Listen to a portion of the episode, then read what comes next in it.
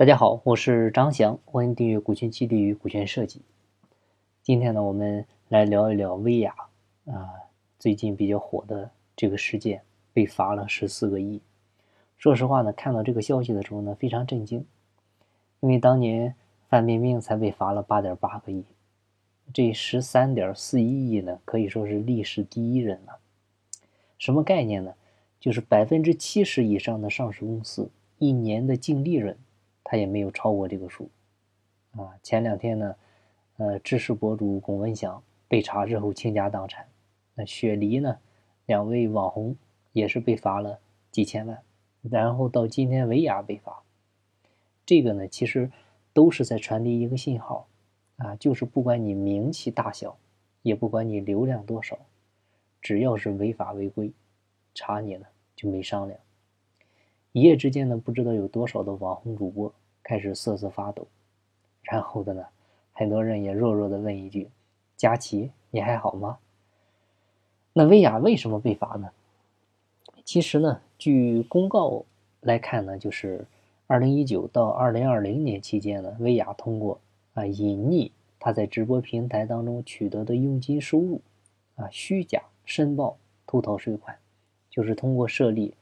上海卫鹤企业管理咨询中心、上海读书啊企业管理咨询合伙企业等等多家个人独资企业、合伙企业虚构业务，就是把他个人从事直播带货取得的佣金、坑位费啊这些劳务报酬呢，转换成了企业经营所得，然后呢进行了虚假申报、偷逃税款啊来从事。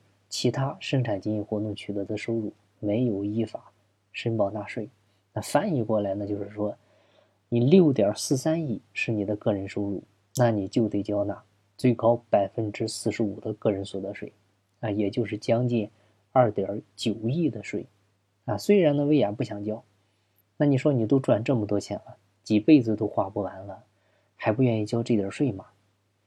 但是我想说的是，当你赚到这么多钱的时候，你也不愿意交，那这个是人性，所以呢，薇娅呢就通过成立多家个独或者合伙企业来收这部分钱。那个人独资企业的话，他不交企业税啊，他只需要缴纳个人所得税的百分之二十。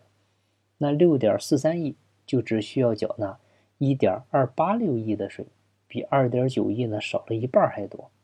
而且呢，这还没有算企业的一个劣质费用，你比如你买车呀、报销啊。等等，所以呢，他实际交纳不了一点二八六亿的税啊。假如他再做一个核定征收，那这个税呢，基本上就没多少了。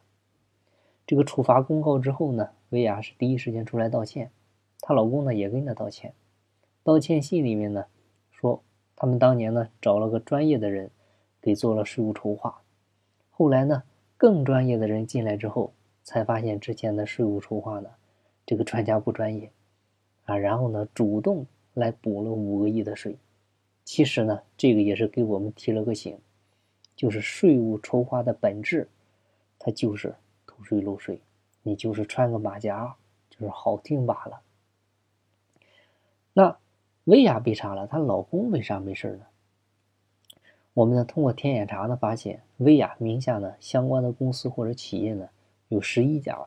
而且呢，大多数都是个人独资企业或者合伙企业，啊，没有做任何的股权架构设计。但是有趣的是呢，我们发现她老公董海峰控制的公司呢，却请专业的人做了股权架构的设计。啊，注意哈，他做的那个架构，你们可以去网上再搜一搜。这个架构值得我们每个老板学习。这个公司的主体呢，叫千寻杭州控股有限责任公司。他控股了四家子公司，啊，一家教育科技公司，一家广告公司，一家文化传媒公司，啊，还有一家拥有私募牌照的基金公司。那从千寻控股的持股股东来看呢，薇娅的老公董海峰通过自然人是直接持股百分之四十六，是第一大股东。第二大股东是谁呢？是上海嘉千企业管理中心啊有限合伙。持股呢十八点四，在这个合伙企业里呢，有十二位合伙人，啊，有一位普通合伙人加十一位有限合伙人，有限合伙人呢全部是自然人，其中呢就有薇娅占比百分之五点三。这个普通合伙人呢是上海臻寻企业管理有限公司，持股百分之十二。这家上海公司的注册资金呢只有一万元。啊，薇娅的老公董海峰持股百分之九十九，另外一个小股东占比百分之一。那他为什么这么操作呢？就是因为有限合伙企业的控制权在普通合伙人手里，但是普通合伙人承担无限责任，所以呢就需要成立一个壳公司来做普通合伙人，而且呢注册资金越少越好。那这样的骚操作，就是让壳公司去承担无限责任。但壳公司的股东在壳公司里面呢承担有限责任，那有多有限呢？哎，很有限，就一万块钱。这一招高不高？那董海峰呢直接持股百分之四十六，通过有限合伙企业持股十八点四，合计呢是持有千寻控股百分之六十四的投票权。那另外两位自然人呢，谢小卫持股十六点七，彭辉呢持股。百分之四，大概率呢也是董海峰的一致行动人。这样的话，董海峰是合计会拥有千寻控股高达百分之八十四的投票权，是牢牢的掌控着这家公司。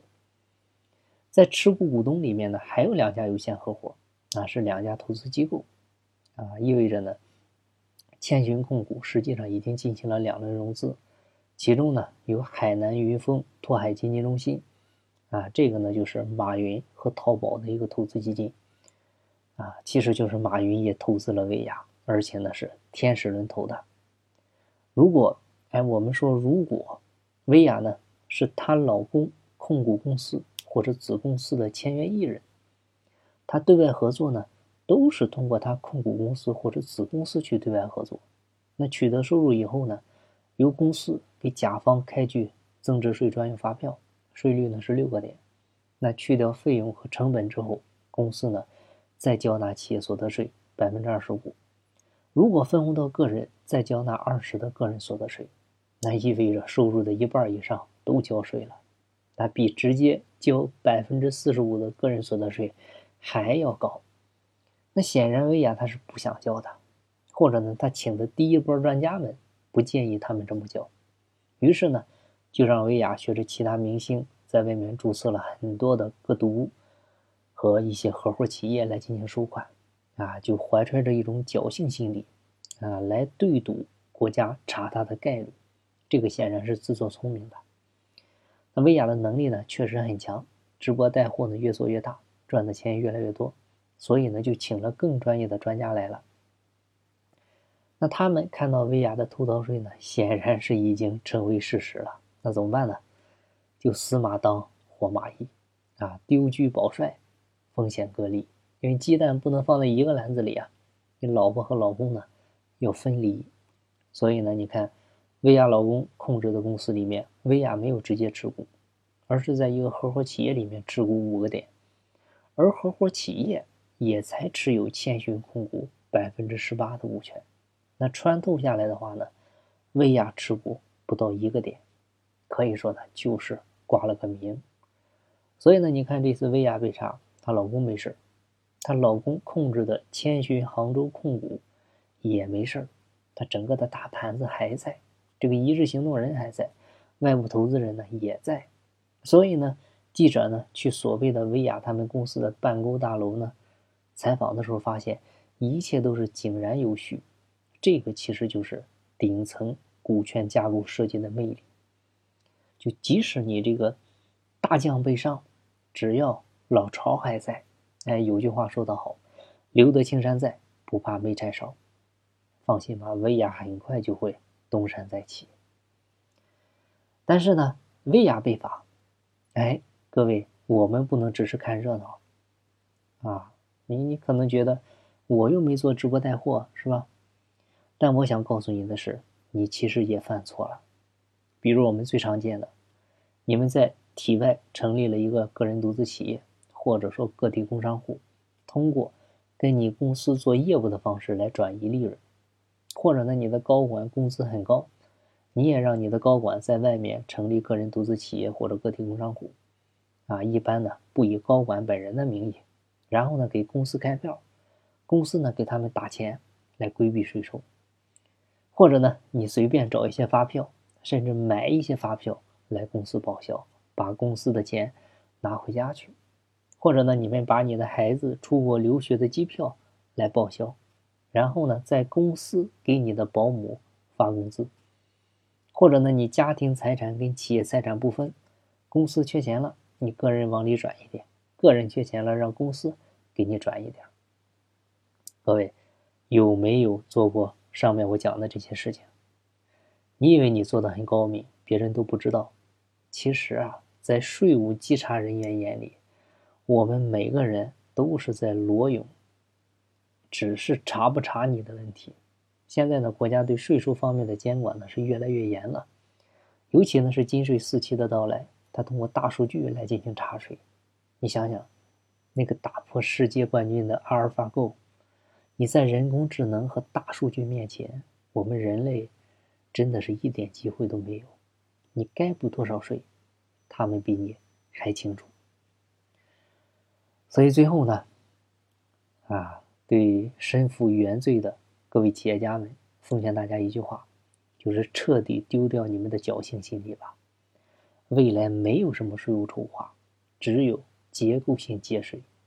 结构性节税呢，它其实就是通过顶层股权架构的设计，来达到隔离风险、资本运作还有资产配置的目的。一切呢，都是在合法合规的前提下去进行的。也只有合法合规，才能让创始人安全。才能让企业呢长治久安。